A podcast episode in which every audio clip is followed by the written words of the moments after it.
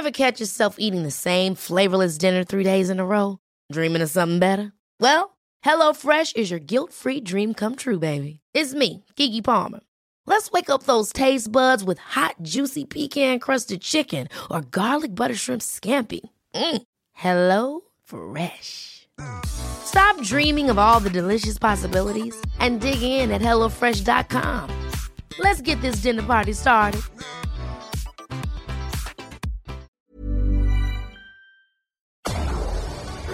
Tarde a tarde, lo que necesitas saber de forma ligera, con un tono accesible. Solórzano, el referente informativo.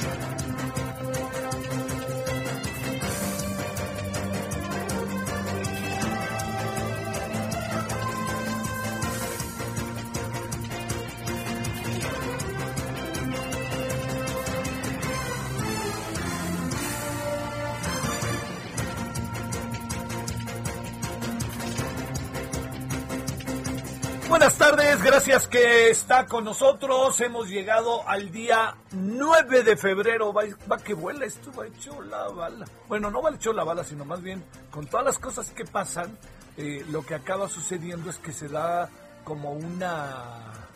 Eh, como una, este, ¿cómo decirle? Como, como un proceso en donde, pues, por supuesto, los días, las horas, los minutos, todo pues es- tiene su ciclo, ¿no? 60 segundos, este, eh, 5, 60 minutos, en fin, fin. Lo que pasa que de repente cuando pasan tantas cosas uno presume que el tiempo va más rápido. Nunca va más rápido, es un decir. Quiere decir que uno presume que las cosas van más rápido en función de lo que uno vive, pero esto, ya sabes, siempre acaban siendo como muchas... eh, muchas, eh, digamos, tienen mucho que ver con lo que uno vive, ¿no? Hay veces que en plena pandemia todo parece larguísimo, ¿no? Para de aquí a que acabe el día, uff, ¿no? Pues estando uno en casa sin salir, uno que ha estado saliendo en función del tipo de trabajo que andamos por acá, pues entonces sí uno dice, este, pues sí pasa, puede que pase rápido el día, pero esto eh, como parte de una reflexión, créame, de estas reflexiones que de repente todos tenemos, ¿no? Y que si se pasa rápido el mes y que qué bárbaro, ya estamos en febrero, cosas de ese tipo, ¿no? Toma uno conciencia. Eso es lo que sucede. ¡Pum! Uno dice, ay, en la torre, mira. Bueno, oiga, ¿cómo ha estado? Yo eh, le insisto que espero que bien, que, que haya pasado un buen día martes, que este, pues que todo ande jalando bien. Ya ve que uno sabe bien que, que las cosas están complicadas y estamos muy maniatados, muy eh, sometidos, ¿no? Por la pandemia.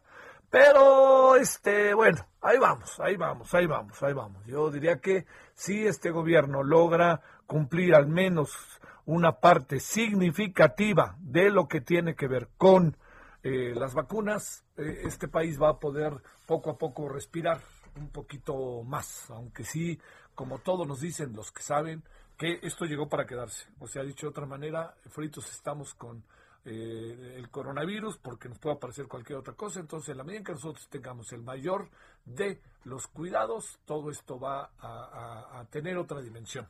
Yo estoy cierto de ello. Bueno, a ver, eh, ¿qué ha pasado el día de hoy? Eh, de nuevo, el tema de los dimes y diretes con el coronavirus nos dan mucha lata, ¿no? Eh, por lo pronto, este, parece que, que, bueno, parece Pfizer ya dijo que, eh, que estamos en, en- otra etapa, que, que ya nos van a mandar más vacunas. No muchas, ¿eh? No muchas, no los millones, que quede claro, pero van a mandar más. Y, es, y habrá que pensar en dos niveles, 491.400 dosis. Recuerde que estas son de dos, ¿no? Entonces estas 491 mil dosis se pueden convertir en la mitad, ¿no? O, algunas de ellas van a servir para los que no les han dado, puesto la segunda, no, no les han aplicado la segunda fase. Bueno, ese es uno de los asuntos. Mire, hay otros dos temas que a mí me, me parece, al ratito vamos a abordar luego, luego uno, pero me parece que hay un, un tema que, que no sé si usted le da vuelta.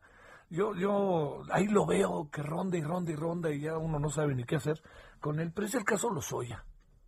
Fíjese que eh, yo diría, la, la, pregunta que durante varias veces nos hemos hecho, ¿dónde está Lozoya? Pero yo diría, ¿dónde está la investigación sobre el caso Lozoya? Y ya no lo particularizo, ya le pongo caso, por todo lo que significa hablar de la palabra caso en este asunto. Una buena cantidad de preguntas que uno se hace sobre este tema, ¿eh? muchas, muchas, muchas preguntas, muchas dudas que uno tiene. Eh, en los últimos días se ha visto, por ejemplo, que seguía más el tema de los soya hacia él mismo, hacia los soya, eh, y hablando de que si pago impuestos, que no pago impuestos, que si ese es lo otro, pero ¿sabe por qué? Por una razón importantísima. Esa razón importantísima tiene que ver con que eh, uno se pregunta si esta razón importantísima tiene que ver con que no la encuentran por el otro lado, ¿eh? Y yo le diría, es el caso más emblemático. Es uno de los casos más emblemáticos del sexenio. Si no es que hasta ahorita el más. Vamos a detener a Lozoya y toda la corrupción, vean, y acuérdense del discurso del presidente, ¿no?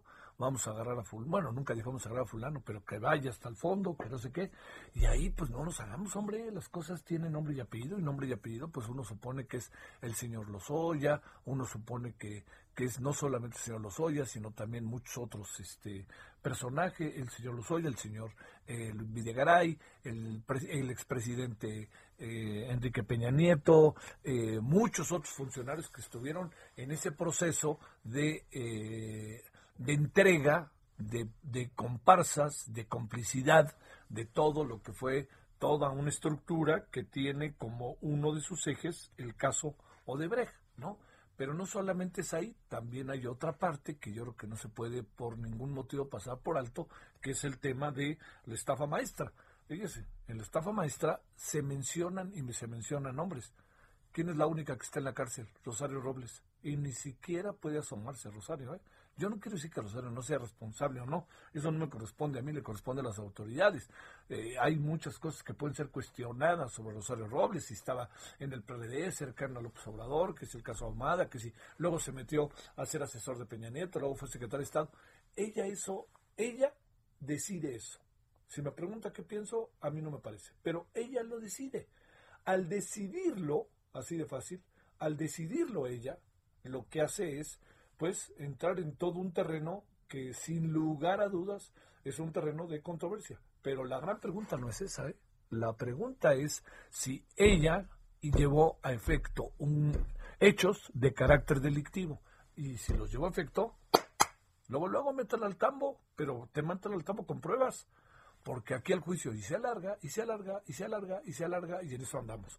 Es la única que está adentro, ¿eh? Hay otros dos ahí que de refilón que uno no sabe bien a bien incluso qué pasa, pero ¿cuántos no se mencionaron? ¿Cuántas personas no se mencionaron que podían estar metidas en todo esto? Bueno, todo este proceso al que le estoy haciendo referencia, pues queda ahí claro de las muchas preguntas que nos acabamos haciendo de si resulta que la señora, que si este Lozoya está ya, eh, digamos, ya dio toda la información que tenía, ya a estas alturas no la puede dar a cuentagotas, ¿no? Ya llevaba, ¿cuánto tiempo lleva detenido? Y luego, no solamente lo detenido, yo por eso le digo, claro, ¿dónde está Lozoya? Pero ¿dónde va la investigación? ¿Dónde anda? ¿Dónde anda? O sea, porque además al señor Ancira tampoco lo hemos visto, ¿eh? Sabemos que nos informan que está en proceso, que no sé qué, pero no hemos visto al señor Ancira tampoco, ¿eh? Ni cuando se bajó del avión, ni cuando lo detuvieron. ¿Qué, ¿Esto qué quiere decir? Son personajes que bien podría uno entender que este es el momento en que a ellos es muy importante que la sociedad los vea, que diga que están, aquí hay pruebas, hay evidencias, estamos trabajando, es una investigación. ¿Sabe dónde están los Oya? Yo creo que nomás sabe el fiscal y el presidente, ¿no? Y a lo mejor la secretaria de gobernación. Pero de que no la está pasando mal, yo creo que no la está pasando mal, ¿eh? No hay un solo elemento para pensar lo contrario. Bueno, todo esto eh, todo esto que le estoy diciendo, eh, digamos, para que quede claro, para que no se nos pase por alto por ningún motivo nada, es que la pregunta es, ¿cómo le vamos a hacer con el caso? A ver, ¿qué, qué, qué, va a hacer el presidente? ¿Qué, qué tal? Y si no tienen todos los elementos, y si al final el único que acusan es a Lozoya, oiga, ya pasó tiempo suficiente, cuando volteemos la cara va a ser el año. Y el señor Lozoya, ¿dónde anda? Pues es la gran pregunta. Pero la gran pregunta es dónde anda la investigación sobre el caso de Brecht, qué tiene que ver el expresidente Peña Nieto, qué pasó con este el señor Videgaray, todas estas acusaciones que había, ya están todos los malos, los corruptos, pues ¿dónde demuéstrenlo, por Dios? Es que si no, fíjese que, va a ser muy, va a ser, va a ser muy anticlimático, por no decir otra cosa, lo que pueda acabar pasando con este caso. ¿Sabe por qué? Porque lo que pudiera pasar es que el caso más emblemático de lucha contra la corrupción se les caiga. Y si se les cae, Houston, we have a problem, ¿no? Tenemos un problema en este gobierno.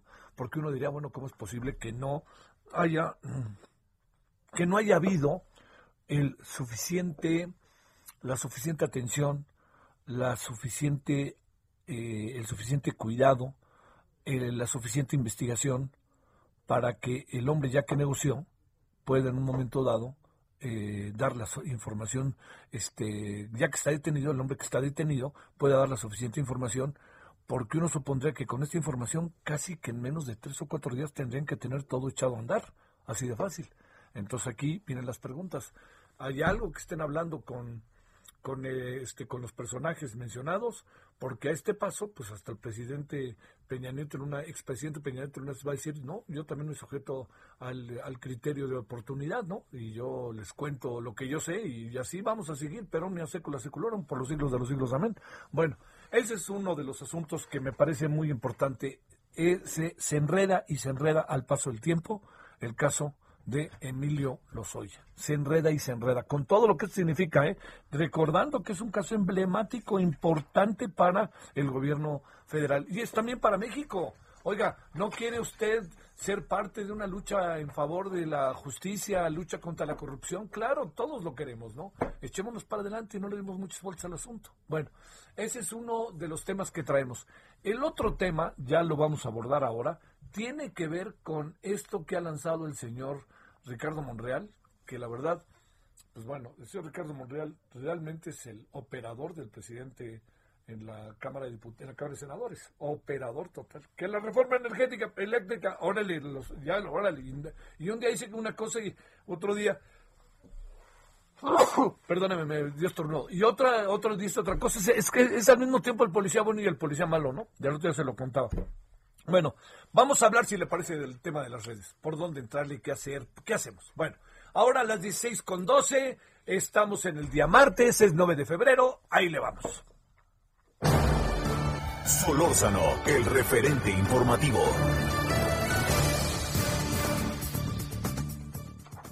Bueno, con gusto grande le agradecemos a Jorge Fernando Negrete, director general de Media Telecom Policy Law que está con usted y con nosotros. Querido Jorge, ¿cómo has estado?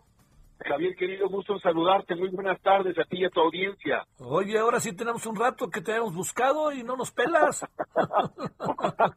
Oye, hace un buen rato, Javier, querido, pero mira, me, me, convocas y, y, además es un tema relevante, muy importante. Sale, a ver, venga, déjame planteártelo de esta manera para echar a andar el asunto. Eh, no creas que es tan ABC. ¿Se debe regular o no se deben regular las redes? ¿O qué tiene que pasar para entrar en un terreno de la mayor, del mayor de los equilibrios en el respeto de los derechos? Mira, mira Javier, tú y yo sabemos hace muchos años que la libertad de expresión no es un derecho absoluto, tiene límites y los límites los establece la misma la misma eh, eh, Constitución. Ahora, eh, eh, hay que hay que regular hay que regular la libertad de expresión. Bueno pues esa, esa ya está eh, establecida en la Constitución y dice claramente el artículo sexto. En casos de ataque a la moral derechos de terceros que provoquen algún delito o perturben el orden público. Ahora una cosa es los límites de la libertad de expresión y otra cosa es regular la libertad de expresión Javier. Una cosa es hablar de habilitar el derecho a la libertad de expresión y otra cosa regularla. Esto es lo que está haciendo el senador Monreal, regularla. ¿Y qué significa la palabra regular en este contexto, Jorge? Pues mira, es muy, es muy fácil. ¿Qué dice el artículo séptimo de la Constitución? No se puede restringir el derecho a la libertad de emitir y difundir opiniones por vías o medios tales como el abuso de control oficial. Fíjate, repito, no se puede restringir la libertad de opinión por vías o medios tales como el abuso de control oficial. Y el artículo número 172 de la ley dice claramente que las redes sociales relevantes para operar tienen que tener una autorización del Instituto Federal de Telecomunicaciones. Y estas redes relevantes se refieren a las redes sociales también. Es decir, el artículo número dos, eh, número dos inmediato de la reforma está restringiendo y va en contra de lo que dice el artículo séptimo de la, eh, sexto y séptimo de la Constitución. Me parece que eh, el senador confundió lo que con lo que comenzamos tú y yo diciendo. El, la libertad de expresión tiene límites, sí, absolutamente sí, pero una cosa son los límites que la ley establece y la otra, la idea de regular con un registro a todas las eh, eh, eh, eh, redes sociales o plataformas digitales que tengan más de un millón de usuarios. Ahí es donde comienza la historia que es terrible y si quieres vamos viendo artículo por artículo y comentando detalles. A ver, vamos a eso. Este, a ver, todas, a ver, ¿qué quiere decir que todos aquellos usuarios de la red, aquellos tuiteros que tienen más de un millón de seguidores, bolas, vámonos sobre ellos? Claro, así es.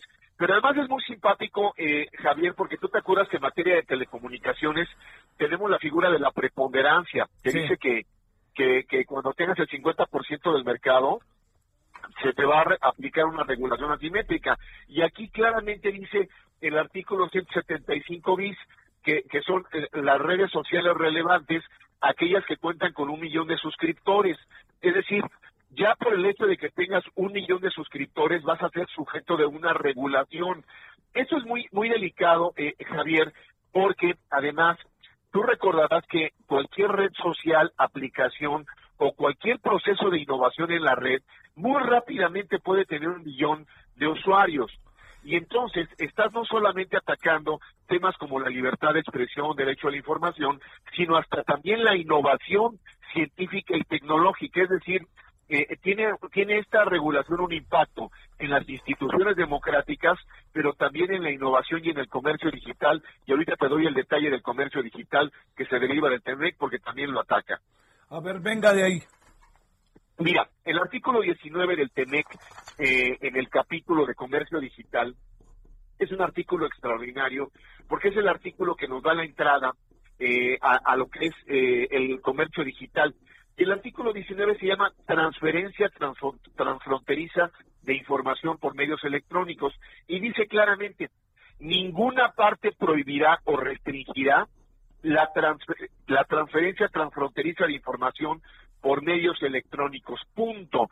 Es decir, si tú comienzas a regular cualquier aplicación o cualquier eh, red social que, en los términos que establece esta ley que permite el comercio, porque recuerda que Twitter y Facebook también tienen una actividad económica, pero otras plataformas también que son redes sociales pues en ese instante van a tener que ser sujetos de una regulación y no habrá una libre ni una eh, transferencia de datos electrónicos entre México y Estados Unidos. Recordemos que el comercio digital se rige por el flujo transfronterizo de datos. Esta es la base del comercio digital, Javier, y esta es la base que ataca el, tercer artículo eh, eh, que establece la regulación del senador Monreal. A ver, Jorge, déjame plantearte, Jorge Fernando Negrete, déjame plantearte, eh, ¿qué, presumes que hay detrás de todo esto? Eh, digamos, porque también te lo planteo, no, no se puede regular México si no hay una especie de regulación, pues de hablar mundial o al menos regional. Eh, esta afirmación, más que afirmación, créeme que es una pregunta, una duda. No, sin duda. A ver, yo, yo, yo no puedo pensar que el senador Monreal actúe de mala fe. Sin duda, no.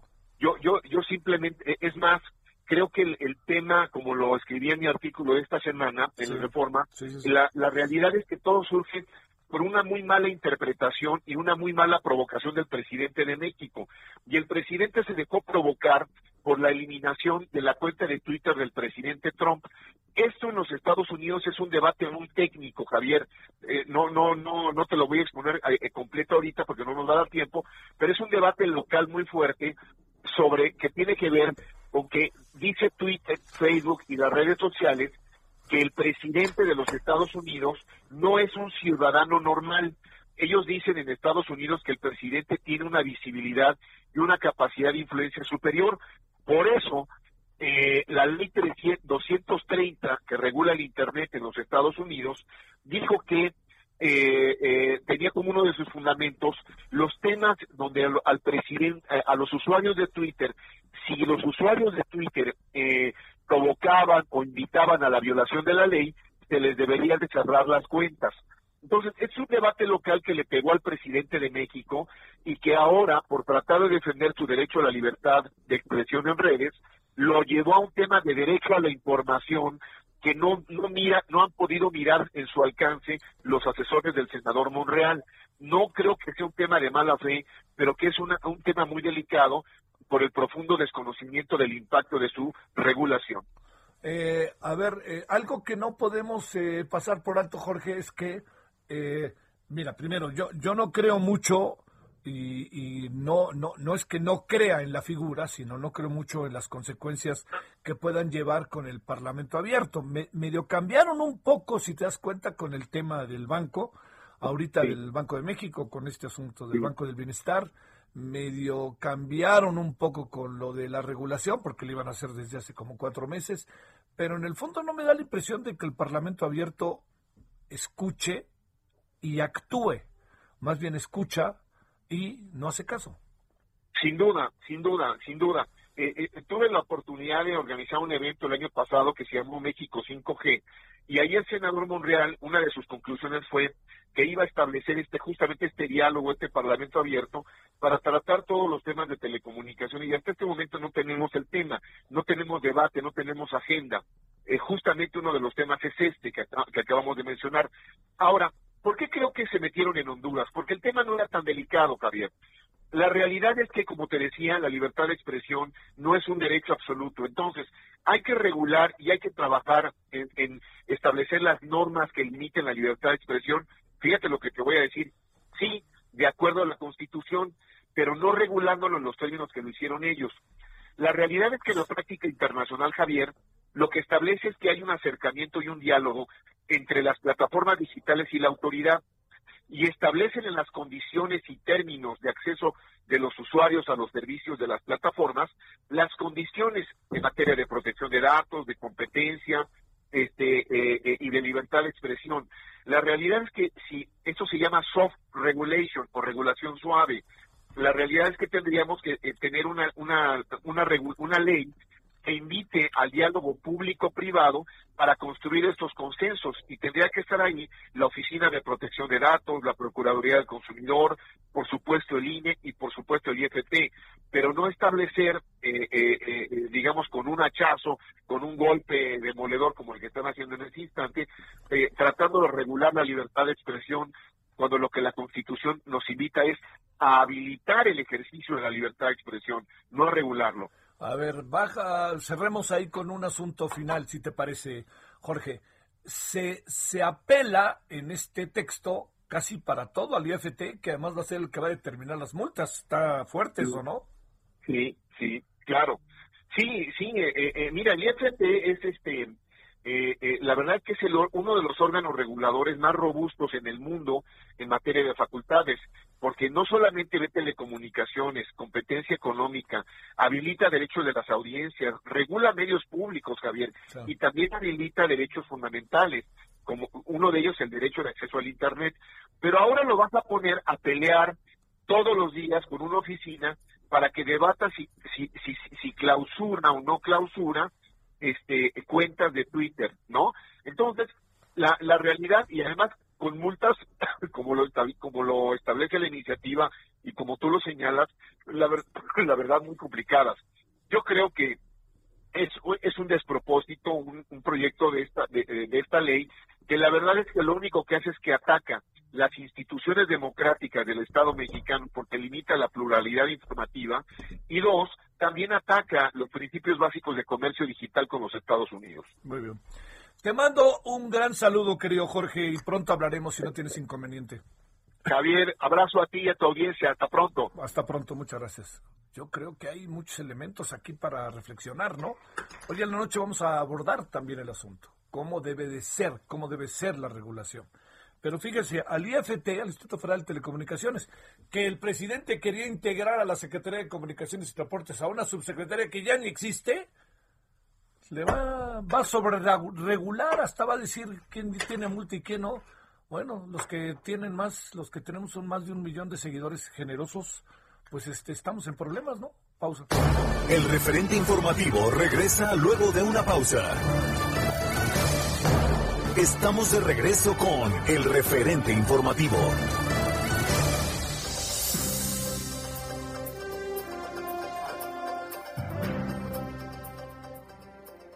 Hola, hola, amigos del Heraldo Radio. Como siempre es un gusto estar con todos ustedes a esta hora de la tarde. ¿Y cómo vamos con esa báscula? Todos los días estamos pesándonos. ¿Será verdad? ¿Será mentira? ¿Cómo estamos de kilitos, sobrepeso? Ay, no, por Dios, solo por salud. Hay que tener una buena dieta. Pausazo, adelante, buenas tardes. Platícanos. Ay, Moni, todos queremos bajar de peso. Yo creo que ese es el dolor de todo el mundo y más porque en esta pandemia hay estudios donde comprueban que subimos de 5 a 8 kilos. Esto es una locura porque pues ya tenemos una lonjita de más donde no teníamos o la pancita y decimos, ¿qué podemos hacer?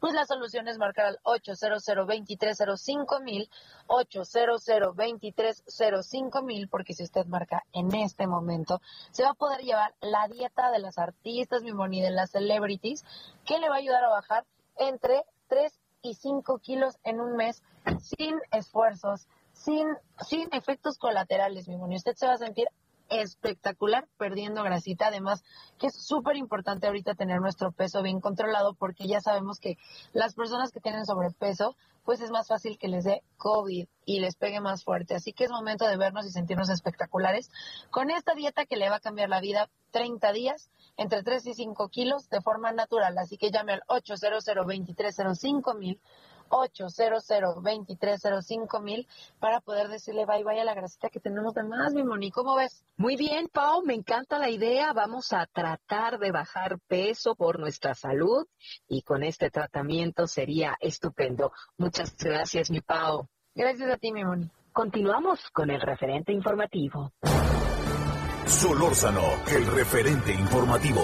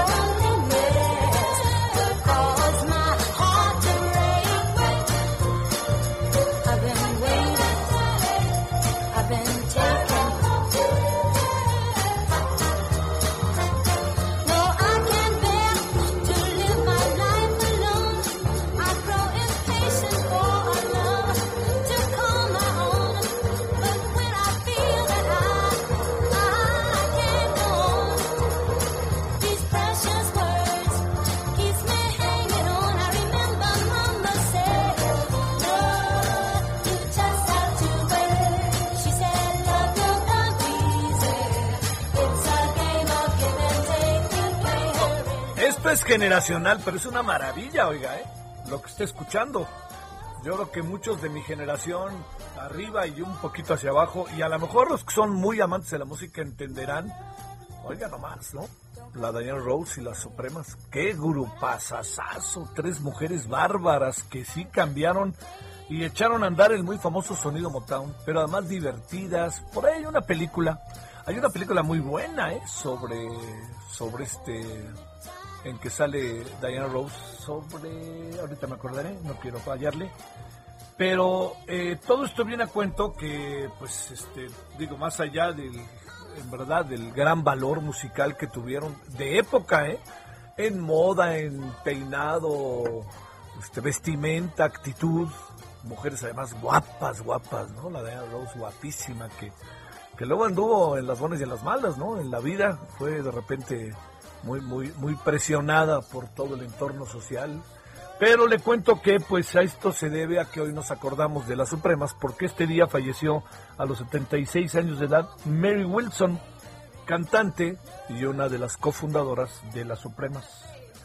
No le puedes subir al amor, ¿Cómo ve? Se llama esta canción de las Supremas. Es padrísima, ¿no? Realmente es un grupo buenísimo. No sé qué piense usted, pero es un grupo de primerísimo nivel. Durante su tiempo, pues era lo que nos permitía bailar y a veces bailar, pues en el ombligo con ombligo. ¿No? Ahí están las calmaditas y uno decía, vámonos, esta es la oportunidad. Y bueno, a lo mejor ellas también decían que es la oportunidad. Eso ya sabe que siempre es un terreno totalmente incógnito, no sabemos. Pero realmente un gran grupo, las Supremas, que hoy pierden a una de sus cofundadoras, Mary Wilson, y gran cantante de este grupo, que tuvo su cabeza mayor, la más famosa, que luego se, eh, se convirtió en cantante solista, que es la Donna Summer. Eh, perdón, la Diana Rose. Donna Summer luego hizo otra cosa, me estoy confundiendo. Bueno, aquí andamos agradeciéndole que nos acompañe 16 con 36. Vamos sobre el COVID y balances.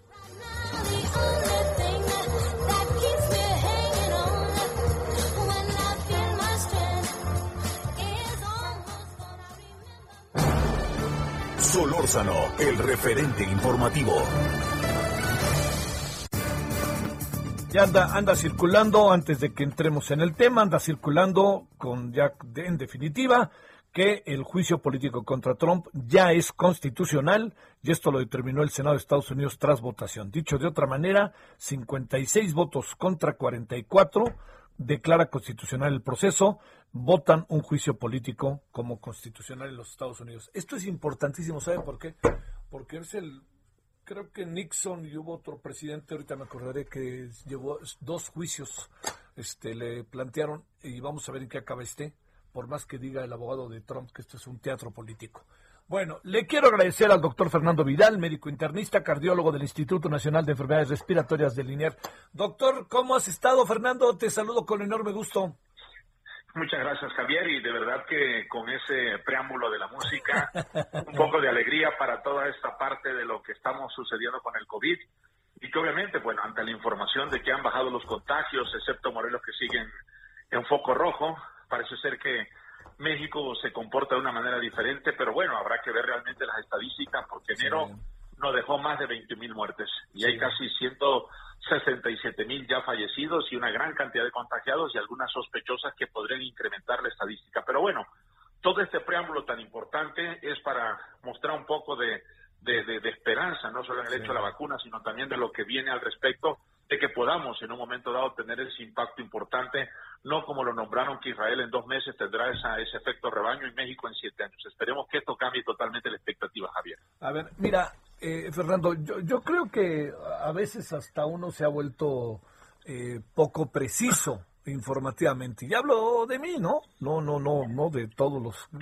maravillosos interlocutores que hemos tenido como, como tú, sino más bien te lo planteo porque entiendo que hemos desarrollado y destacado constantemente una crítica hacia lo que pasa. Pero yo estoy cierto, eh, es muy difícil ver lo bueno, ¿no? Pero estoy cierto que hay cosas que tú estando donde estás, eh, alcanzas a apreciar como elementos positivos que nos pueden ayudar mucho en, en, las etapas que estamos viviendo. Entonces, primero, a ver, yo te diría, si tú tuvieras que destacar lo bueno de lo que ha pasado, de las formas que hemos reaccionado, Fernando, tú que estás en la primerísima línea, en el hospital más importante de México en esta materia, ¿qué alcanzas a ver? Yo creo que el punto importante de lo que estás comentando es algo bastante interesante. Uno tendría que replantear ya casi a un año de que llegó el primer paciente al Instituto Nacional el 28 de febrero, eh, hace un año exactamente, habría que destacar que muchas cosas han sido buenas, no todo ha sido malo, por supuesto. El, el aspecto de los insumos que se tiene, la gran cantidad de pacientes que han llegado a nivel nacional y a nivel del instituto y que ha tenido una respuesta indistintamente de las mortalidades que pueden haber, de la morbilidad, pero realmente el hecho de la, de la visión de lo bueno que existe, de que el gobierno ha apoyado y sigue en ese contexto de, de aguantar al máximo, a pesar de que la situación por parte de la gente y las estadísticas nos, nos crucifican un poco. Yo creo que la parte buena es esa, que hemos aprendido mucho. Yo no creo que esto no nos va a dejar una super enseñanza a todos para tratar de que en futuro no vengan otras pandemias y nos agarren desprevenidos. Y yo creo que tiene que ya ver de verdad desde, desde ahora, si hubiéramos programado a lo mejor decir puede venir otra pandemia, así como está el plan de N3, existan ya un ahorro en el, en, en, a nivel nacional para que cuando venga esto, todos los hospitales de México sean un Instituto Nacional de Enfermedades Respiratorias, para que todos estemos en una forma homogénea de poder decir, estamos atendiendo a los pacientes exactamente igual como se atienden en un centro tan especializado como el INER. Yo creo que toda esa parte buena que tiene y de lo que vamos a aprender, de lo que hay con respecto a los insumos del tratamiento que tienen los pacientes, de cómo se mueve en este momento la, la salud en México, yo creo que hay que agradecerlo. Ya comienzan a haber consultas de videollamada de los pacientes que están preocupados de qué se va a hacer con ellos, pero ya empieza a solucionarse muchas cosas. Hay cosas que hemos aprendido, cosas que van a ser buenas y que nos tenemos que adaptar a todo eso. No todo ha sido malo, Javier. Sí, eso es muy importante empezar por ahí. Bueno, pero inevitablemente, doctor, eh, este, hay cosas. Yo te confieso que me sentí muy desalentado con el presidente, con todo lo que dijo del cubrebocas y su actitud este, hemos hablado con colegas tuyos que, también les ha parecido que no fue la mejor determinación del presidente y más en el tono mismo, incluso envalentonado en que se dijo. Pero pasemos como a esta otra parte que tiene que ver con eh, la estrategia de vacunación. Eh, te, cuento, el otro día medio lo platicábamos, hablando con, con, eh, personas que han sido vacunadas en Rusia, dicen, aquí echaron por delante, bueno, claro que ellos producen la vacuna, pues eh, ya están en centros comerciales vacunando, echaron por delante obviamente a los trabajadores de salud, pero también a los operadores de del transporte público, a la gente que recoge la, basura, todo eso. Eh, y no pensaron necesariamente en la tercera edad, porque dijeron, en la tercera edad, como sea, se encuentra confinada en sus casas, no sale, sino poco a poco iremos hacia ellos. Yo te diría, a ver, como doctor, conociendo realidades de este país, que las conoces bien, tu estado mismo, ¿no? ¿Qué alcanzas a saber de cuál sería y si estamos en la mejor, bajo la mejor de las estrategias? Mira, yo creo que una cuestión que tiene que valorarse es el hecho. Eh, si yo tengo 600 mil personal sanitario que esté enfrentando el COVID y no soy dueño de una vacuna, no la produzco, tengo que estar a la expectativa de una compra, hoy ha guardado un millón de mil unidades, porque son la gente que requiere vacunarse de primera instancia. La gente que está confinada, como el adulto mayor, los mismos maestros, no es que no tengan, no deben de tener un derecho a un acceso de la vacuna y ser protegidos, por supuesto que no. Pero ¿qué pasaría si el personal sanitario cae? Pues obviamente, ¿quién atiende a, a, esta, a esta cuestión de la salud? y aquellos, si hubiera hecho una estrategia de aquellos que tienen como personales de transporte, aquellos que tienen una, un mayor riesgo de contagio, son la gente que debería de estar en primera línea para vacunarse. Porque obviamente, pues en este momento, pues los niños, por ejemplo, están confinados, no tendrían por qué no, no tener una cuestión de no, de no contagio, pero el riesgo es mucho menor. Y todos aquellos pacientes con factores de riesgo casi siempre también están confinados. O sea, realmente ahí el punto de personal significa yo me cuido, yo me protejo y voy a tratar de contagiar, de evitar de contagiarme. Pero aquel personal que desafortunadamente somos muchos en este país, tenemos que enfrentarnos a un área de, de contagio, pues obviamente tenemos que ser la prioridad en la vacunación. Máxime que nosotros no somos un productor de vacunas, tenemos que estar en la expectativa de Pfizer, de AstraZeneca, de la rusa, de la China y de toda esa gran cantidad de vacunas. Y hay que decirlo, el mundo también está peleando y luchando por todo eso. Entonces, yo creo que la estrategia debe de ser aquello, eh, tener la prioridad aquellos que realmente de primera instancia merecen la vacuna. Y ahí, eh, a ver, ¿qué hacemos con esta estrategia que primero coloca a trabajadores de salud? Luego me parece que de manera también desafortunada se fueron a vacunar a los profesores de Campeche. que quede claro, no es contra los profesores, qué bueno que los vacunaron ya, pero al día siguiente que los vacunaron se puso color amarillo y ya no podían dar clases presenciales. Ahí nomás aventamos las vacunas sin una estrategia. Pero luego, personas de 80 y más, personas de 70 y más, personas de 60 y más, personas de 50 y más, personas de 40 y más, población menor de 40 años. Esa es la estrategia. ¿Qué piensas sobre eso, Fernando? Mira, eh, volvemos a lo mismo. Yo creo que el punto de determinar eh, la gente de 40, de 40 y más o un poco más es económicamente activa. Claro. Yo creo que sí tiene que ser parte de la protección que tiene. Volvemos a lo mismo. Si nosotros aventamos la moneda, quiénes sean realmente, y hablemos como población, quiénes deben ser los primeros vacunados, quiénes deben estar al frente de la vacunación y la estrategia que la norma, la, la Secretaría y el gobierno, hacia dónde dirigirla, pues yo creo que no tendría que haber valorado esa cuestión de poder decir Vamos a vacunar personal sanitario, vamos a vacunar a la gente que se enfrenta y si realmente la estrategia fuera por esa edad que tenía, pues a, aplicar a la población económicamente activa es lo que va llegando el resto, porque realmente que van a soportar la cuestión económica va a ser esa gente y si se contagia, pues se complica más. No podemos sacar al de más 70, más 80 que puede estar pensionado o no pensionado, pero que depende de familias, a una, a una situación de vacuna por, por una cuestión totalmente diferente. Y yo creo que los profesores, mientras no se libere el COVID en una situación diferente para presenciales, no deben ser vacunados porque no podemos estar gastando tiros cuando verdaderamente pues no hay manera de cargar la pistola de otra manera porque dependemos ah, de, de, de, situación donde no producimos la vacuna. Yo creo que sí tiene que replantearse un poco esa situación de quiénes son los que deben de vacunarse porque obviamente puede complicar todo. El personal sanitario, el personal que está enfrentando el COVID, hay gente que está esperando la segunda dosis, entonces yo creo que a eso hay que darle la prioridad ahora que llegue la segunda dosis y replantearse a quién hay que aplicarle el medicamento de acuerdo al nivel de contagio, de acuerdo al nivel de la situación que puede presentarse como la económicamente activa, para tratar de evitar que esto pues se complique de una manera y acabemos peleándonos por una vacuna que pues por supuesto que todos tenemos derecho. Oye, eh, este, ahora lo que sí es un hecho es que pues los que estamos inscritos para que nos vacunen ya no ya ya no hay manera de, de por un compromiso que se ha adquirido no hay manera de que se echen para atrás, ¿verdad? Pues yo creo que, que no, pero volvemos a lo sí, mismo. claro, claro, claro. Eh, es una cuestión, o sea, yo no, yo, yo no he entendido la estrategia de por qué llamar para decir, inscríbete, te, ya te tengo en la lista, sí. y cuánto tiempo de espera va a tener. Tú te puedes preguntar, Javier, yo, Javier, ya me inscribí, sí. a ver en cuánto tiempo me toca. Sí. Si no tengo una vacuna para un personal sanitario o para el resto de la gente que está enfrentando sí, el COVID, claro. ¿cuándo me va a tocar a mí? Claro. Entonces, mi, mi, mi, punto es decir, pues yo me tengo que cuidar, el cubrebocas, la sana distancia, no acudir a masividades, tratar de proteger esa parte que a mí me corresponde para cuando llegue el momento que me vacune. Pero volvemos a lo mismo.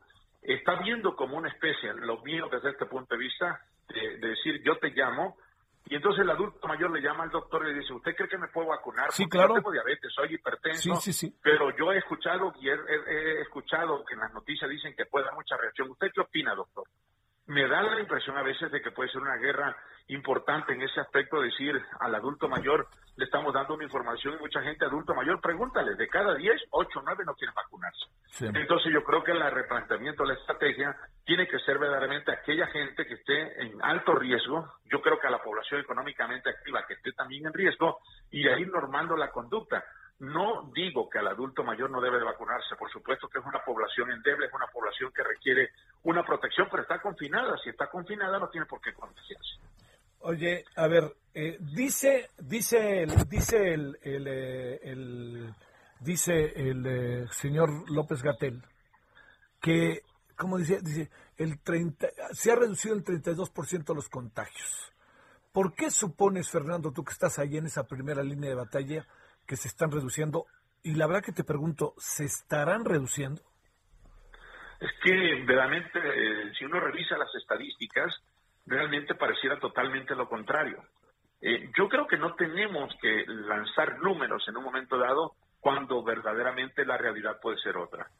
Yo creo que si él lo dice es porque tiene de la mano toda la información que puede estar en, forma importante. Pero ¿qué le dices a la gente que si ya está reduciendo el 32% los contagios, está en la esperanza de decir dentro de poco cambiaremos de semáforo, estamos ya en una situación totalmente diferente, pero eso da, da una, una sensación de confianza.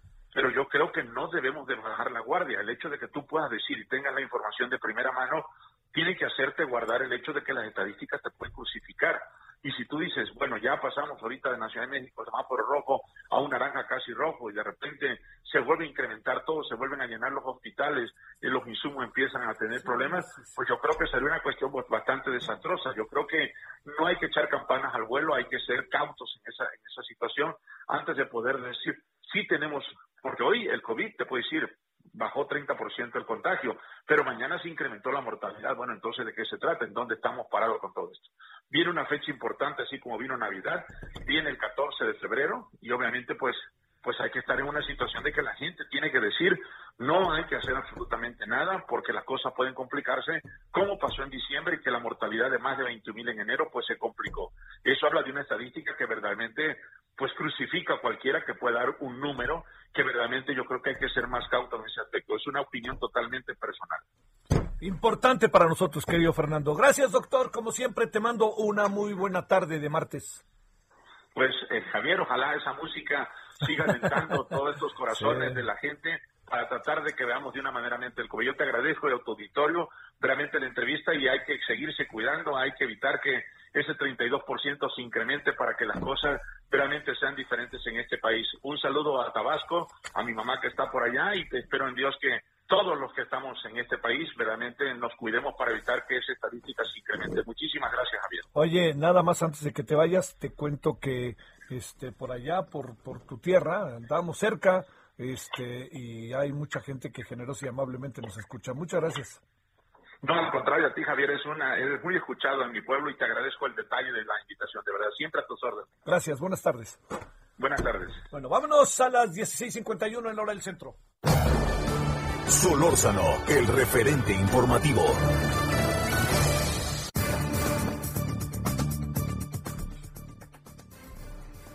Bueno, aquí estamos de vuelta. Julio César Márquez, papá de Yeye, niño que falleció en la guardería BC en Sonora. Mi querido Julio César, como siempre, con enorme gusto te saludo, aunque muchas tristezas nos rodeen. ¿Cómo has estado, Julio César? De nuevo, pues te agradezco el espacio, mi querido Javier, y como siempre también un gusto aquí para allá poder saludarte a tus órdenes. A ver, cuéntame qué pasó, este, 100 días de, de estar ahí enfrente de gobernación y nada de nada, o qué pasó, a ver. Efectivamente, eh, Javier, hoy es una fecha emblemática porque se cumplen 100 días de una lucha que se ha iniciado, pues, eh, este, contra quien debería ser aquel que protegiera nuestros derechos, el gobierno. Tristemente, lo tenemos que decir, hemos estado luchando contra el gobierno durante poco más de tres meses. Un grupo de familias que no es un pequeño grupo, como señaló Olga Sánchez Cordero la semana pasada en su mañanera, cuando le tocó este responder una pregunta, es un grupo que representa 45 familias que se ha mantenido exigiendo derechos pues que tristemente adquirimos y que atienden y que buscamos que se atiendan, perdón, este el cumplimiento de resoluciones judiciales que nos consiguieron 45 amparos jueces de distrito y que pues definitivamente la Comisión Ejecutiva de Atención a Víctimas no ha querido atender. Ese es el motivo del plantón y que hoy hace un día tristemente pues no ha tenido una respuesta y hoy ya ni siquiera se dignan a atender de ninguna forma a las familias que están en el plantón. ¿Esto quiere decir que levantan el plantón y se van a sus lugares de origen? No, mi querido Javier, al contrario, eh, yo creo que la señora se equivocó la semana pasada al expresarse de esa manera tan despreciativa del, del grupo de familias que están en lucha. Los, este, los quiso denostar, al contrario, les dio fuerza a mis compañeros. El plantón no solamente permanece, sino que se fortalece. En días próximos estará llegando un grupo muy nutrido de familias de la guardería ABC. Vamos a, mantenernos de manera indefinida hasta que haya una respuesta definitiva a un reclamo más que justo, Javier, que te repito, son derechos que lamentablemente adquirimos cuando perdimos a nuestros hijos y cuando muchos, decenas de ellos resultaron con lesiones que los tendrán con discapacidad de por, de por vida, ¿no? Bueno, seguiremos, como tú lo sabes, Julio César, Espero que estés bien con los tuyos y este pronto volveremos a hablar si te parece. seguimos en la lucha, Javier, eso, eso que la gente lo sepa, seguimos luchando contra quien tengamos que luchar, no nos cansaremos. Bueno, estoy seguro de ello. Gracias, Julio César Márquez. Le mando un abrazo, gracias. Para ti, para ti, gracias por tomar la llamada. Pues ¿dónde anda este gobierno de la 4T, hombre? Pues son de esos asuntos que son sensibles, son importantes. Este, luego se da una lectura de ellos como bastante simple, ¿no? No se profundiza. Yo creo que eso, digo, entiendo, ¿no? Pues se parecen, ¿a cuántos, cuántos casos le aparecerán al gobierno diario? ¿Cuántas demandas? ¿Cuántas? Pero hay algunas que uno debe de ver, ¿no? A mí, sobre todo, yo, yo tengo siempre, lo confieso, una enorme confianza en Alejandro Encinas. Yo creo que es el hombre más indicado que en este momento tiene este gobierno y en una de esas hasta el país para estar donde está, ¿eh? en todo lo que tiene que ver con los grupos vulnerables, derechos humanos, etcétera. A ver si le echan un ojo a este tema. Bueno, vamos a una pausa y estamos de vuelta. Son las 16.54 hora del centro. El referente informativo regresa luego de una pausa. Estamos de regreso con el referente informativo.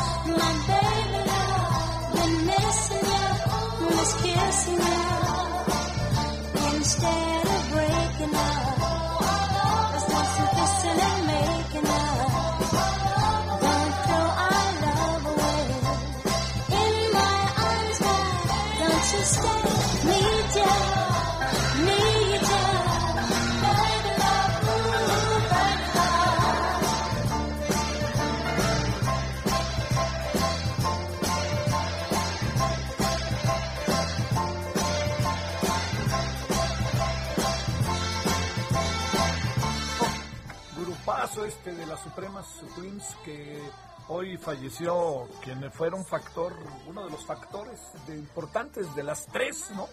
Eh, Mary Wilson falleció hoy a los 76 años de edad. Era cantante y era una de las eh, fundadoras, cofundadora de este grupo, que hasta de donde yo recuerdo la película, que es como la biografía, estaba eh, se les fue acercando Diana Rose después, pero originalmente eran dos y la llegada de Diana Rose cambió todo, como le cambió todo a Queen, ¿no? La llegada de, pues, eh, no, de Freddie Mercury cambió en buena medida toda la dinámica y lo asumieron, nadie la hizo de cuento, ¿eh? Y fíjense en lo que acabó el grupo. Bueno, esto se llama Baby Love, las Supremas. 17 con 12 en hora del centro.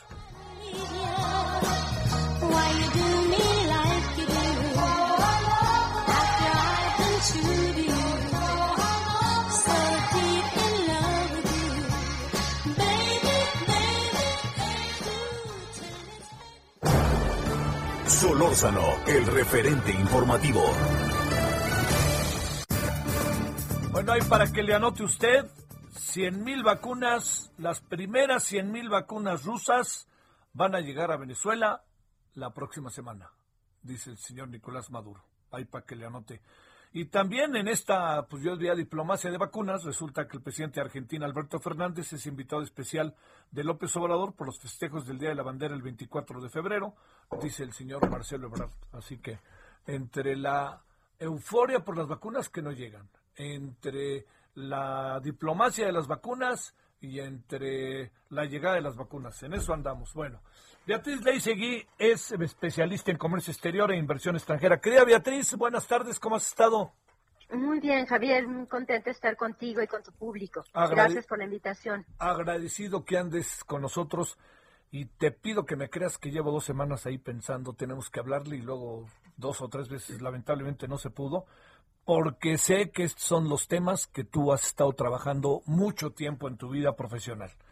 A ver, ¿qué le ponemos, ¿Qué le ponemos, eh, Beatriz, a, esta reforma que está aprobándose una reforma preferente que seguramente se va a aprobar en menos de 31 días por parte del presidente en materia eléctrica. ¿Qué, qué, qué decir de ella? ¿Cuáles son las lecturas como el ABC para que entendamos ante qué estamos y por qué están tan, tan, tan abiertamente opuestas las posiciones?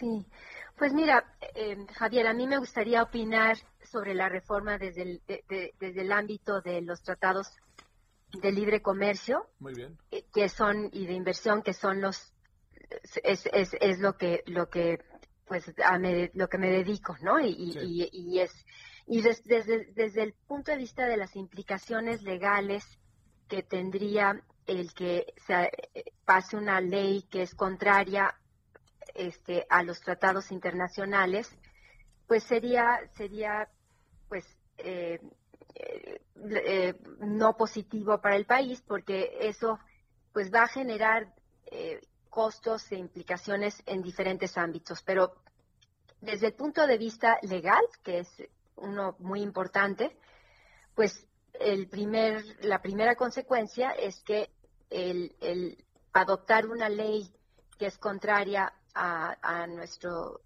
diferentes tratados eh, hace que México entre en incumplimiento de ellos y que entonces tanto los países socios comerciales de México como los inversionistas afectados de esos eh, de esos este, tratados de libre comercio que México tiene puedan eh, acudir a los mecanismos de solución de controversias que en estos existen para eh, pues exigirle a México el cumplimiento de sus compromisos internacionales.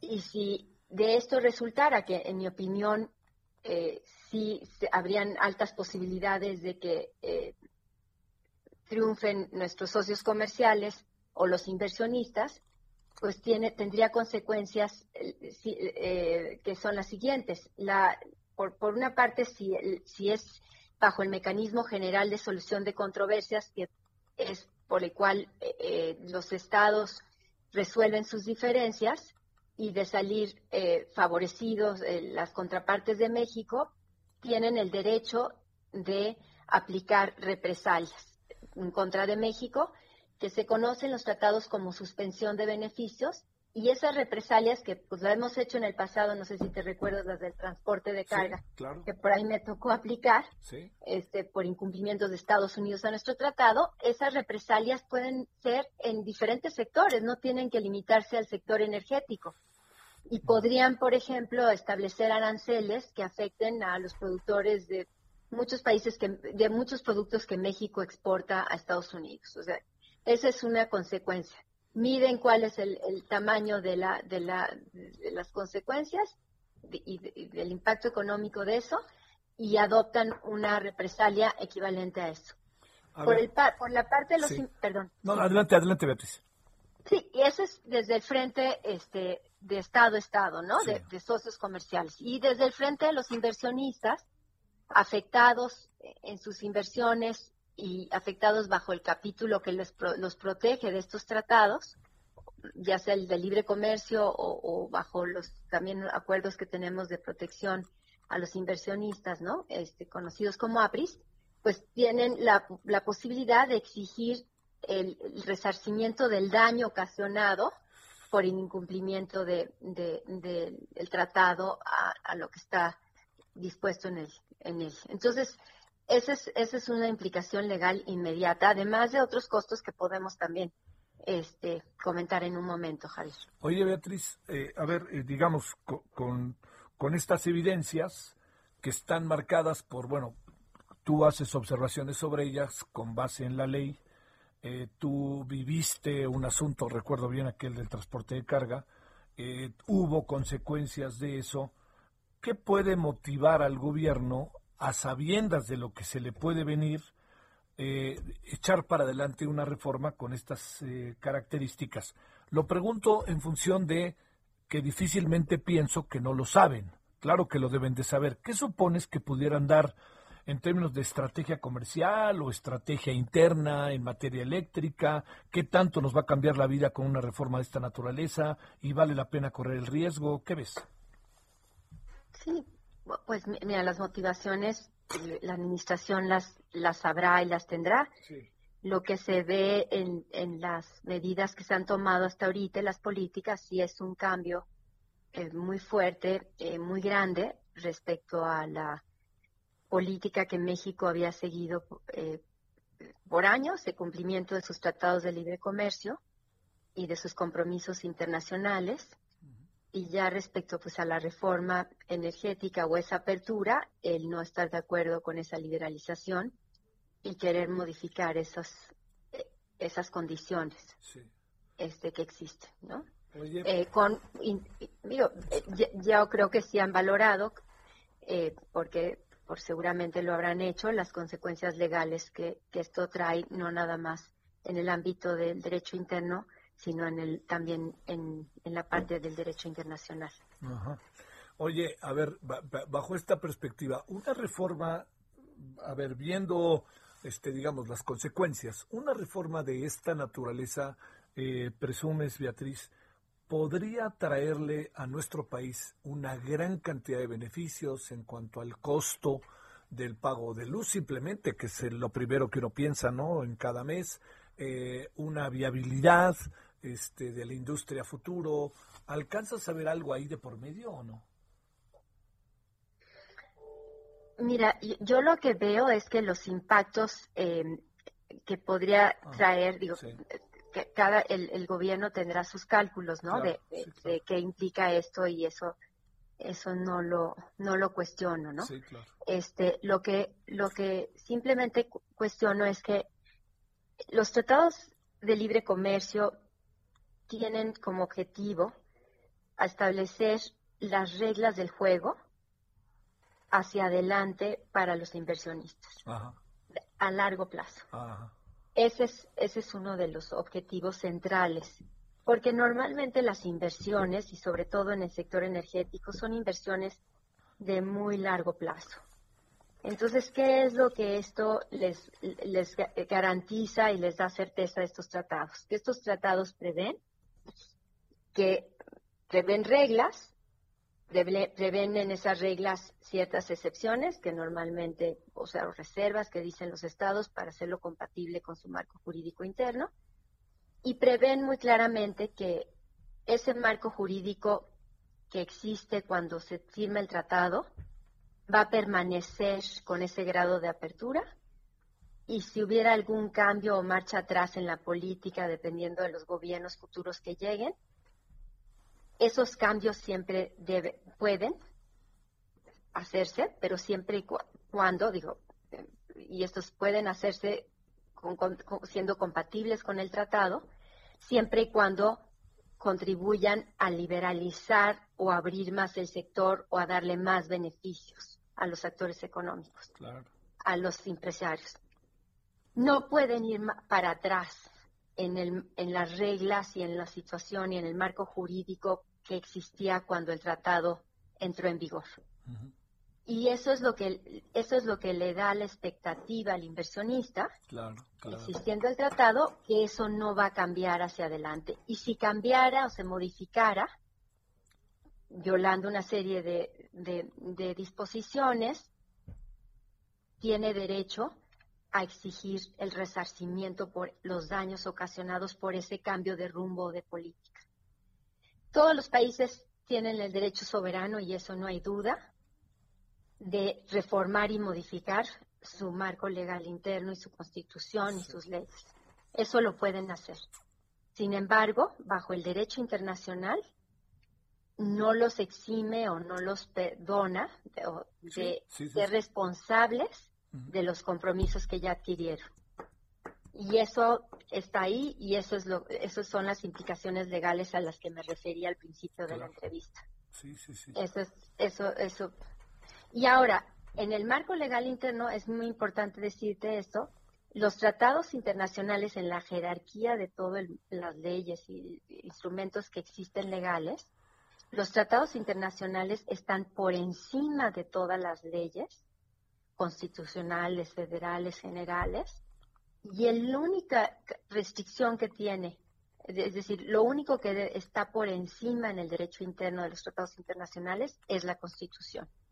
y por lo tanto todas las autoridades de todos los niveles, federales, estatales y locales, tienen la obligación de cumplir con el tratado internacional, la única que, es contrario, o sea, digamos, a pesar de que haya leyes que puedan ser contrarias, su única, digamos, lo único que no pueden hacer respecto a los tratados internacionales es cumplir esas disposiciones que fueran contrarias a la Constitución. Entonces, las autoridades, si se pasara esta reforma de ley a la industria eléctrica y que y que y que este cambiara la ley, si, si, esa ley es contraria al, al, tratado internacional y bueno, ya ni se diga la Constitución, están obligadas a observar lo que dice la Constitución y lo que dicen los tratados internacionales. Sí.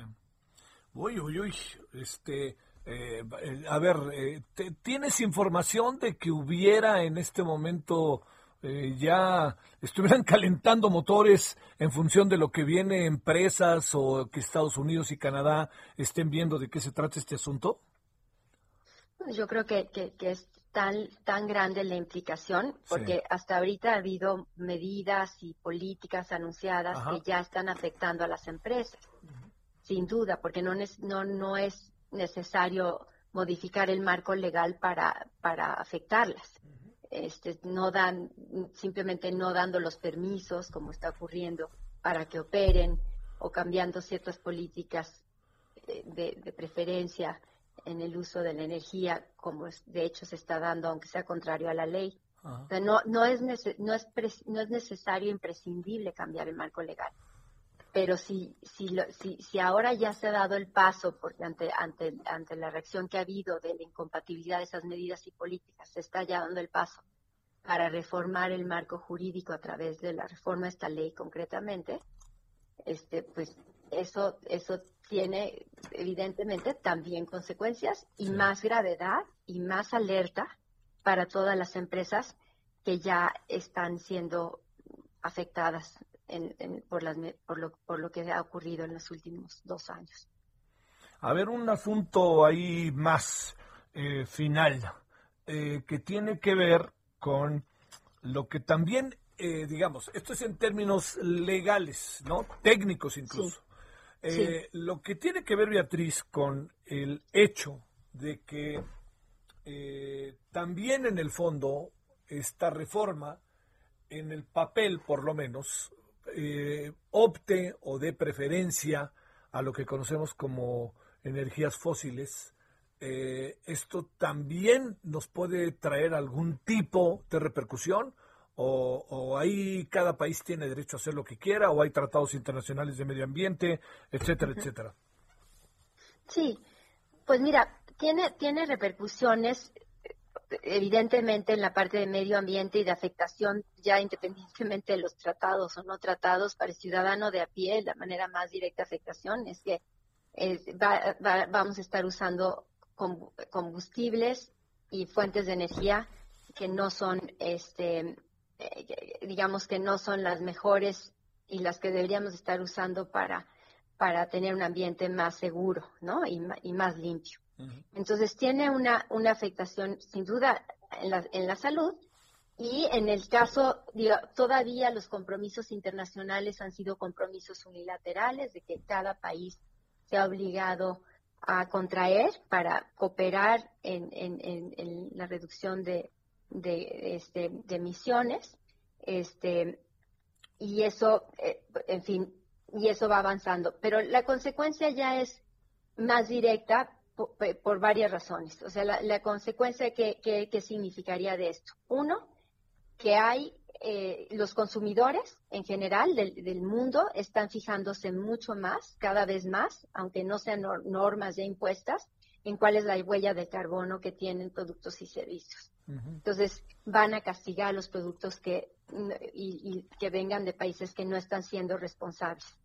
Lo segundo es que eh, eh, hay un, en la parte comercial, no más allá de la parte de leyes ambientales, también hay, un, hay una percepción, y esto se ha discutido mucho en, el, en ese ámbito, de que no es justo que eh, los países que no adoptan medidas para controlar eh, las emisiones y que, y que por lo tanto los, las empresas producen sin, sin hacer esas inversiones que son caras, que se requieren, sus productos puedan entrar a otros mercados para competir en esos otros mercados con empresas que sí tuvieron que gastar para reducir sus emisiones. Entonces, ¿qué da lugar a eso?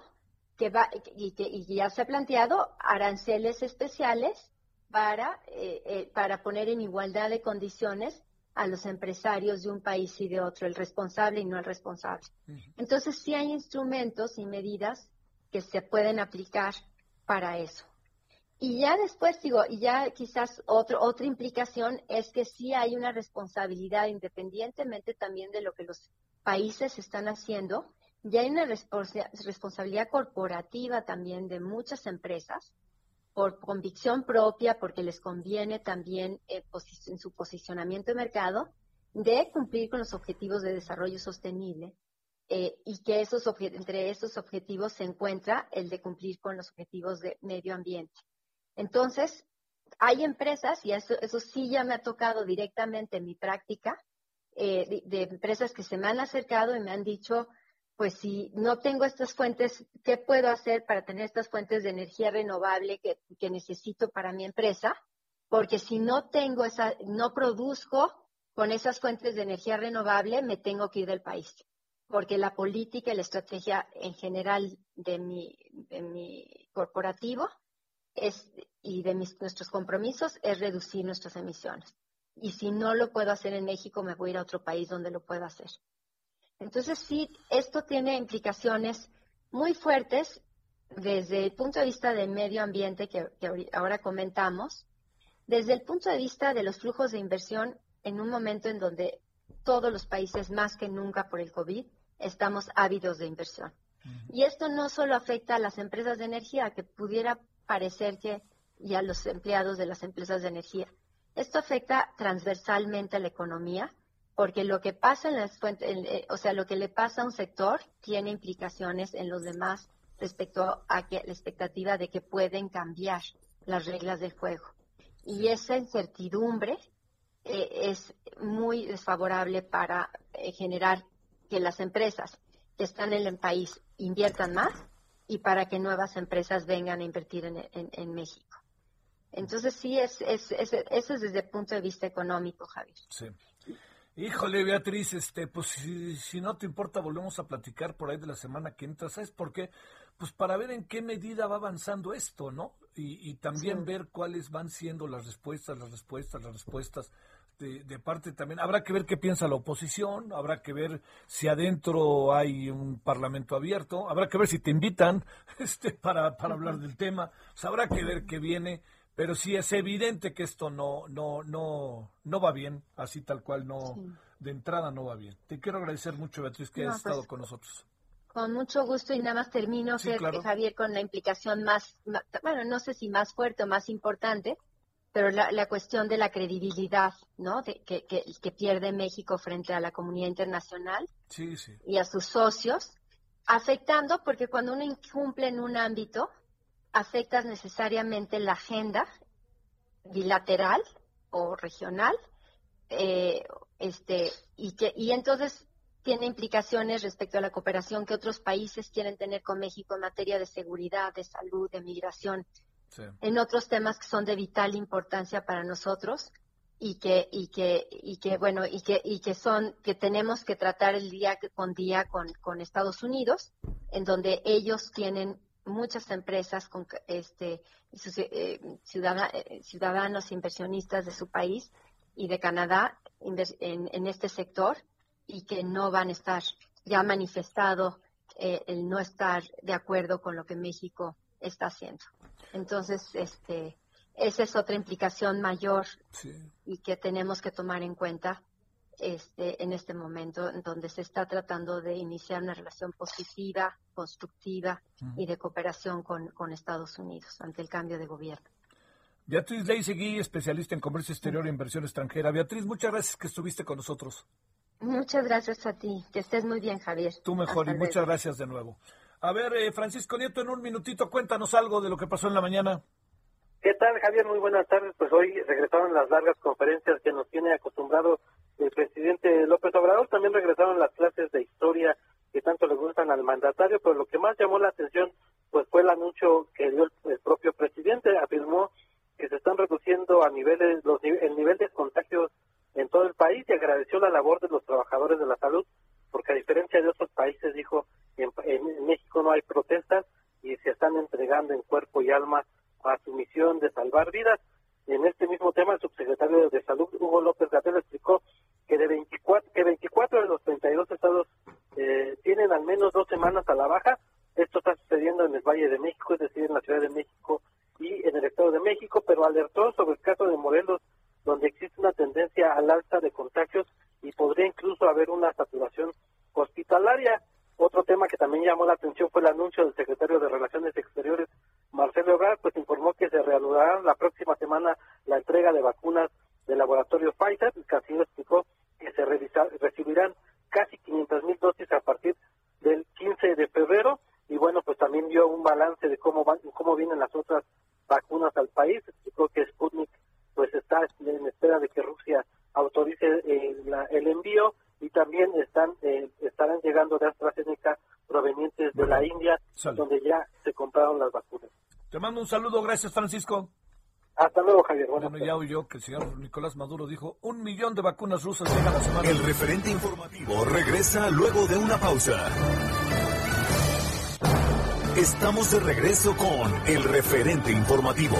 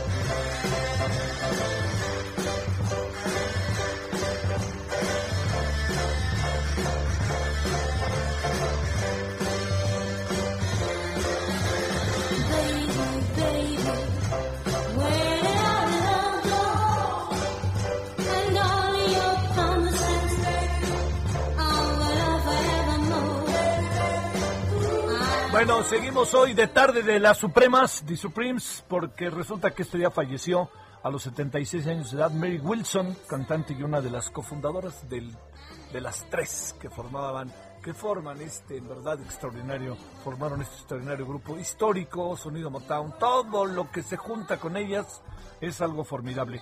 Where did our love go? ¿A dónde va nuestro amor? Esto con las Supremas. Así, canciones de esas, le digo sentidonas para bailar ombligo con ombligo y todas esas cosas.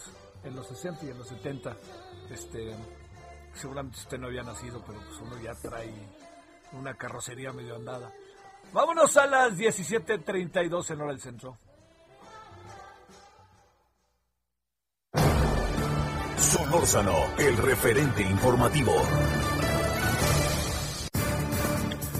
Bueno, abrir temas dentro del COVID que de repente nos pasan de largo, ¿eh?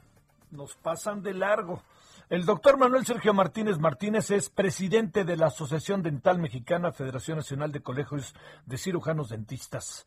Doctor, ¿cómo has estado? Buenas tardes. Pues muy bien, gracias a Dios. Javier Solójano, agradezco mucho el que nos permitas estar en tu programa, el referente informativo, en esta, en esta excelente tarde de festejos. Bueno, pues este... Muchas gracias. Todo lo contrario, doctor. Como puedes imaginar, yo soy de los que va al dentista cada determinado tiempo y como todos, más menos, ¿no? Entendemos la importancia de evitar un dolor de muelas, entre otras cosas. A ver, doctor, déjame plantearte. No me digas que no están en la línea de vacunación ustedes. Pues, ¿qué quieres que te diga? ya me dijiste, no estamos, pues, en, en, efecto, no, no fuimos considerados en las primeras filas. Y desgraciadamente, pues, el documento rector que se emitió el 11 de enero, que marca la política nacional de vacunación contra el virus SARS-CoV-2 para la prevención de la COVID-19 en México, pues no, no venimos considerados en el capítulo de priorización de población a vacunar, donde enumeran a los 11, a los 11, ay, pues, personales de trabajo dentro de, dentro de lo que es la, el personal de salud en México. Y en la segunda etapa, que se supone que iniciaba ahora en febrero, ¿sí?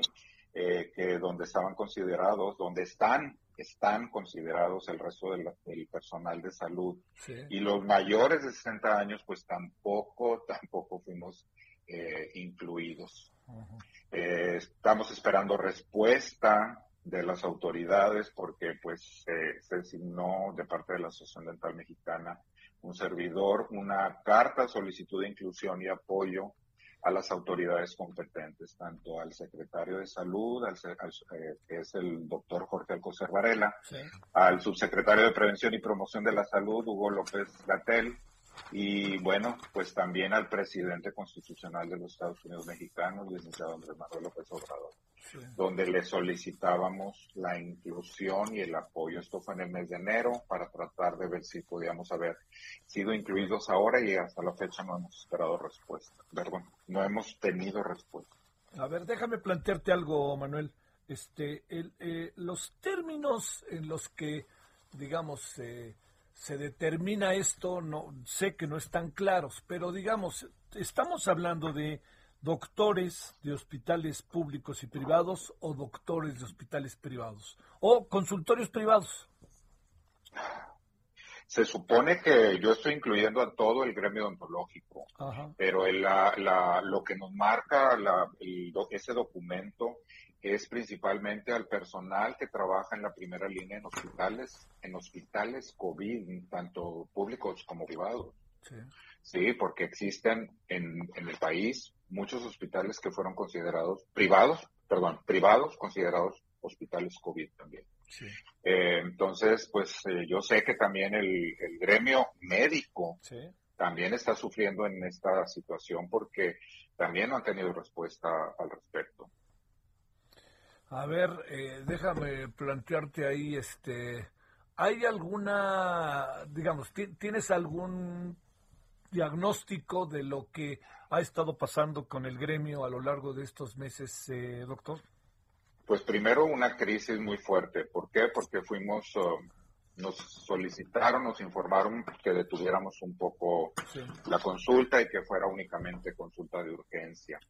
Pero, pues como nosotros desde la década de los ochentas estamos trabajando con, con mucha seguridad, con barreras de protección, eh, más aparte, desde el inicio empezamos a aprender con los documentos y con las recomendaciones que ofrecía la, Organización Mundial de la Salud, pues los consultorios, nuestra práctica profesional se fue equipando de más equipo, o sea, se hizo mucha inversión económica en equipo, en, en materiales para prevenir contagios tanto a del paciente al odontólogo como del odontólogo al paciente. Entonces, pues lo, lo, lo que yo puedo comentar es que eh, en un principio sí estuvimos con problemáticas de atención, pero en la actualidad estamos muy, muy seguros de la atención y te felicito que tus, tus revisiones periódicas al odontólogo, pues bueno, las realicen para prevenir, que fíjate que es, eh, que es lo que yo quiero enfatizar en esta, en esta ocasión, que a través de la higiene bucal y la salud bucal se prevén muchas enfermedades. Tú sabes que ahorita el COVID está presente en saliva, por eso la sana distancia, por eso principalmente el uso de cubrebocas. El uso de cubrebocas lo tiene que ser riguroso para evitar los contagios en áreas públicas, pero bueno, nosotros corremos demasiado riesgo por trabajar directamente con la saliva, ¿sí? Eh, que es el principal medio de, transmisión del virus SARS-CoV-2, trabajar a menos de un metro de distancia, recomendamos metro y medio la sana distancia, y, por, y por estar en contacto permanente en periodos prolongados, más de 15 minutos, porque nuestros tratamientos no son de 5 minutos, o sea, son eh, a menos que sea una consulta, si una revisión, bueno, pudiera ser en menor tiempo, pero más de 15 minutos. Entonces, por eso se corren todos estos riesgos de contagiar al odontólogo. Por eso nuestra solicitud es una solicitud de una manera respetuosa eh, hacia las autoridades para que fuéramos incluidos. Pero entonces toda esta problemática pues genera todo eso. A ver, oye, doctor, eh, está interesantísimo esto que nos dices. ¿Quiere decir que calculan ustedes que el promedio, el promedio por el cual ustedes están ante un paciente debe durar más o menos promedio, ¿eh? Promedio 15 minutos. Eh, no que el tratamiento dure no, 15 no, claro, pero promedio en general, diría yo. Pues estamos, estamos, pudiéramos estar en contacto directo por 15 minutos. Por 15 minutos. O más, o más. No, claro, por supuesto nuestros tratamientos, por eso, por eso hago el comentario, nuestros tratamientos no son tratamientos de cinco minutos, no son de 24 horas, como en ciertas ocasiones los procedimientos quirúrgicos de los, de los médicos, pero, pero sí son tratamientos, pues bueno, de arriba de 15 minutos, pueden ser de media hora, de una hora o un poco más en tratamientos quirúrgicos, procedimientos que hacen los cirujanos bucales. Bueno, a ver, oye, la, otra, la otra cosa es que, híjole, es que sí, que, difícil. La otra cosa está en que este, tienes información, doctor, de cuántos odontólogos, odontólogas habrán en este momento padecido coronavirus, si algunos de ellos habrían fallecido, todo en este terreno del riesgo propio que está adquiriendo la profesión. Mira, hacía en, en números exactos como, como estadística no la tenemos. Desgraciadamente no contamos con esos, con esos datos. Pero lo que sí te puedo comentar es de que compañeros odontólogos sí ha habido ya faltas, decesos por, por, um, pero desconocemos si ha sido por contagio en consultorios o en dónde. Sí, Eh, sabemos que muchos trabajan en, en instituciones apoyando, apoyando a esta primera línea y bueno, no sabemos en dónde han sido los, los contagios, pero sí ha habido defunciones. Y si tú revisan los documentos o las estadísticas que han presentado el gobierno, pues el año pasado se cerraron con más de 2.500 promedio eh, de funciones en personal médico y sí sabemos que del 1 al 2%, no, cre no me quiero equivocar, no más del 5% es personal de odontología. Oye, este, ¿y qué estamos eh, tratando de que nos hagan caso, doctor? En eso andamos, ¿verdad? Pues sí, te digo, con, con estas, les comento que con esta solicitud de respeto, de inclusión y apoyo para, para, para el personal de odontología de todo el país, estamos hablando un promedio de 115 a 130 mil odontólogos en todo el país, e inclusive pasantes y estudiantes de odontología, porque la práctica la práctica en las escuelas de odontología pues es con pacientes y entonces también los jóvenes, los estudiantes de odontología corren este riesgo que queremos también sean protegidos. Doctor, este, pues ay, te prometo que no va a pasar por alto esto. Pase o no pase, nos hablamos, yo te buscamos en unos días otra vez. Agradecería. Ojalá, ojalá, este, pues esto junto con lo que están haciendo llame la atención. Perdón. Y fíjate que dentro de las autoridades, la Secretaría de Gobernación hizo un muy, muy buen eh, comentario en la mañanera del 26, en la conferencia mañanera del 26 de enero, la doctora Olga Sánchez Cordero, secretaria de Gobernación, al mencionar que los odontólogos deberíamos de ser tomados en cuenta en la primera línea. Entonces, sí hay conocimiento de riesgo, pero bueno, sabemos que este plan plan eh, de vacunación tan difícil, tan complejo, tan largo el periodo de tiempo, tantas personas que van a ser vacunadas, pues bueno, eh, por eso creo yo que es esta problemática. Confío, confío en las autoridades y sé que un día pues nos van a tomar en cuenta. Oye, y, no, ¿Perdón? No me digas que un día pronto, ¿no? Ya entiendo por qué lo dices, doctor. oye, es que déjame decirte algo también, digo. perdón, pero el, el tema de la aplicación de las vacunas tiene alto, alto índice de caos, doctor. Perdón. Sí, pero en, todas las áreas. Yo sé que ya aquí en, Nuevo León ya se aplicaron la primera y la segunda dosis, ya están tomando en cuenta al resto del personal de salud.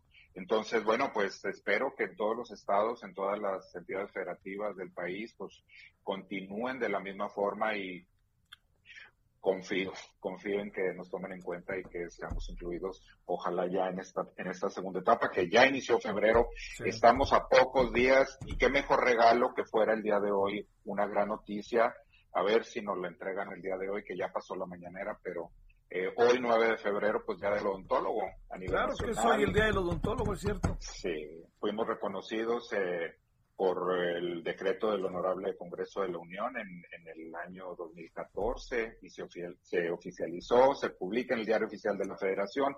Pero fíjate, pues que también esto es controversia porque pues la profesión odontológica en el país data del siglo, del siglo, mediados del siglo XIX y este y pues hasta ahora reconocer en el país, pero bueno, fuimos reconocidos tarde, pero ya como decreto, como festejo del Día del Dentista y el Día del Odontólogo hoy 9 de febrero.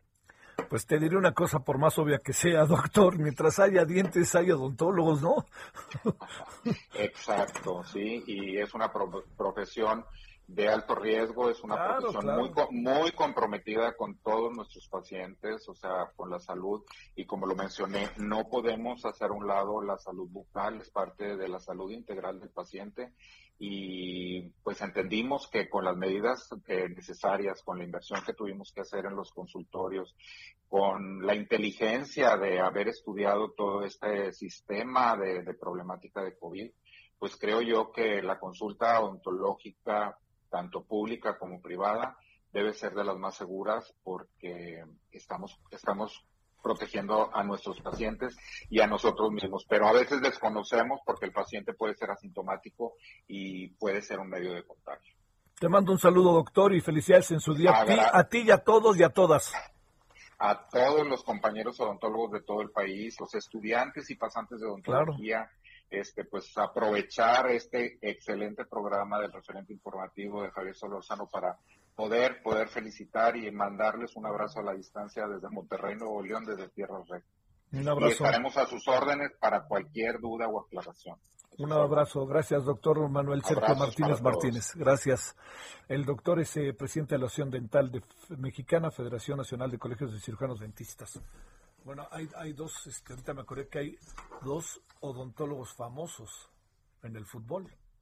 Uno se llama Hugo Sánchez y el otro es el querido doctor Miguel Mejía Barón. 17.46 en la hora del centro. Solórzano, el referente informativo. Balance Inmobiliario es presentado por Inmobiliaria 20. Estrena hoy Casa Odepa en 20. Grandes promociones en Tecámac, Querétaro, Puebla, Cancún, Playa del Carmen y Monterrey.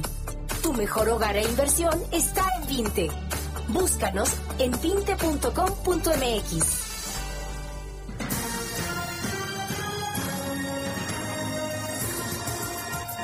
Bueno, como todos los martes, estamos con el señor Horacio Urbano. Querido Horacio, ¿cómo has estado?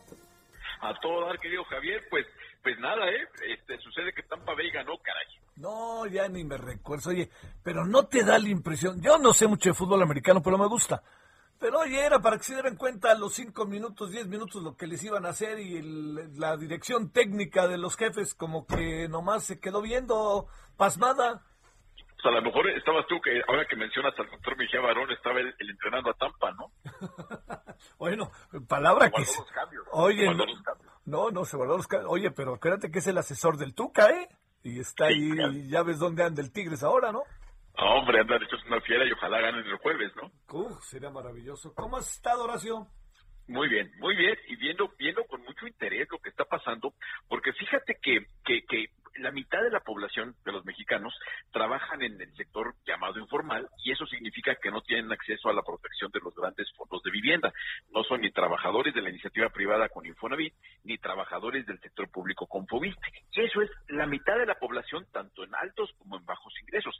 Es un segmento muy importante que de repente tiene que buscar alternativas de que los que tienen un buen buró, un buen ingreso, pues van a un banco y les dan un crédito, pero no son todos, ¿eh? Entonces, se están preparando una alternativas desde el gobierno federal para crear opciones de crédito para ese segmento que es, repito, la mitad de la población económicamente activa.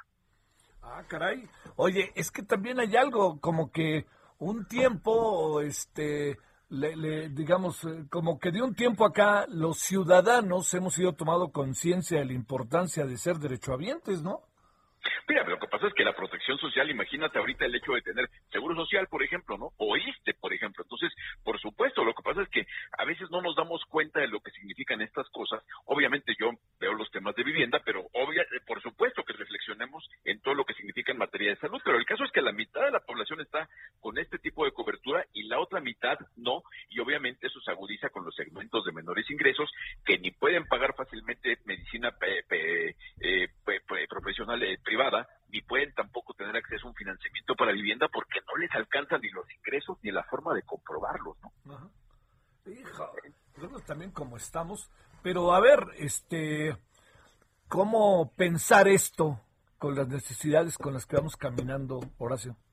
Pues hay que pensarlas. El, hecho real es que la gente, si, si tú ves, hay, hay eh, no hay mexicanos prácticamente viviendo en las calles a diferencia de otros, eh, de otros países, lo que significa que de alguna forma, aún con los bajos ingresos, aún sin tener esto, el mexicano ve la forma de tener un techo. Lo que significa es que ahora lo que se puede hacer es buscar mecanismos apoyados por el gobierno federal que faciliten que los, los llaman técnicamente los no afiliados, porque no tienen ni derecho ni, ni Infonavit ni Fobiste, y estos no afiliados les están preparando desde hace mucho tiempo tanto el sector eh, público, el gobierno, las instancias de gobierno, con el respaldo de la iniciativa privada, o sea, de los bancos, están preparando mecanismos de crédito que van a estar muy interesantes, que van a valorar lo mismo, mecanismos, mecanismos alternativos de comprobación, tan alternativos como llegar a un negocio si es de tamales, ver cuántas hojas de tamales compra para saber qué ingresos puede tener esa persona y en base a esos ingresos poderle otorgar un crédito.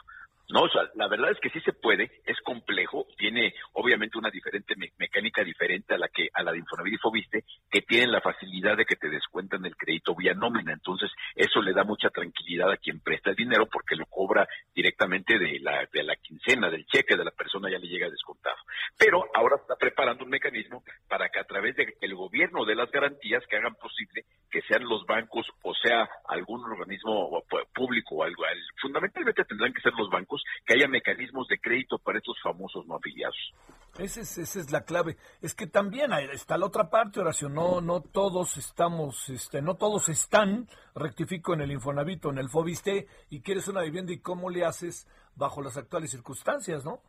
Pues mira, el tema es que, que, buscan los mecanismos ahora con tanta innovación financiera, hay forma de que puedas tener cierto ahorro, hay forma de que puedas comprobar cierta forma recurrente de ingresos vía cuenta. Hay muchos mexicanos, por increíble que parezca, pero que no están ni siquiera bancarizados. Es un reto enorme que desde hace mucho tiempo la Asociación de Bancos de México ha hablado de la importancia de una campaña de cultura financiera y una última, ojalá una, una campaña verdaderamente importante para que el mexicano entienda la importancia de estar bancarizado. Ahí viene con esto que están manejando, que, el anuncio que dio hoy el Banco de México, con lo que es a fin de cuentas un mecanismo más para facilitarle a la gente, y no tanto facilitarle, sino darle incentivos que ven una, una cosa positiva de estar bancarizados. Estar bancarizados les abre la puerta a financiamiento y no todo el financiamiento es malo. A lo mejor si lo usan para comprar tarugadas, para, dar crédito de consumo, a lo mejor es malo, pero obviamente que tengan acceso a un crédito hipotecario que hoy no tienen, me parece una gran noticia y en ese sentido puede ser la gran noticia que pueda tener la política de vivienda para este año. Mi querido Horacio, te mando un gran saludo de martes. Dos de vuelta para allá y que estés muy bien. Tú mejor, gracias Horacio Urbano. Balance Inmobiliario fue presentado por Inmobiliaria 20. Solórzano, el referente informativo.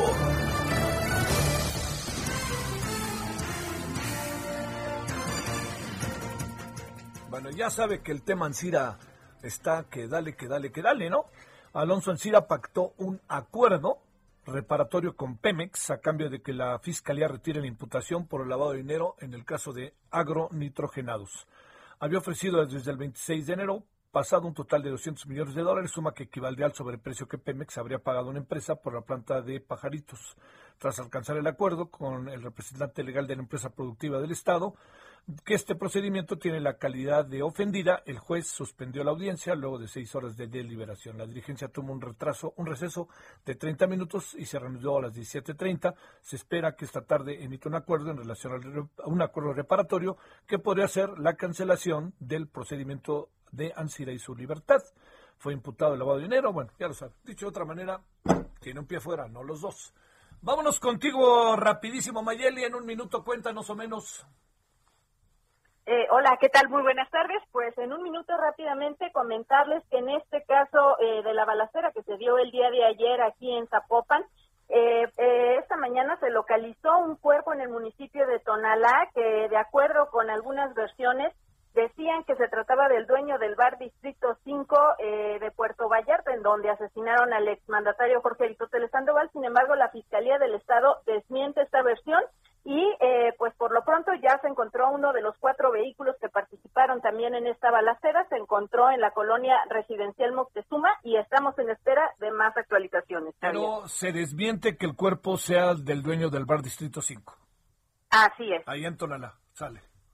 Así es. Te mando un saludo, Mayeli. Buenas tardes. Muy buenas tardes para Bueno, vámonos donde nadie nos juzgue. Este, vámonos a las. Eh, vamos a tener al rato el tema de eh, Pobreza COVID.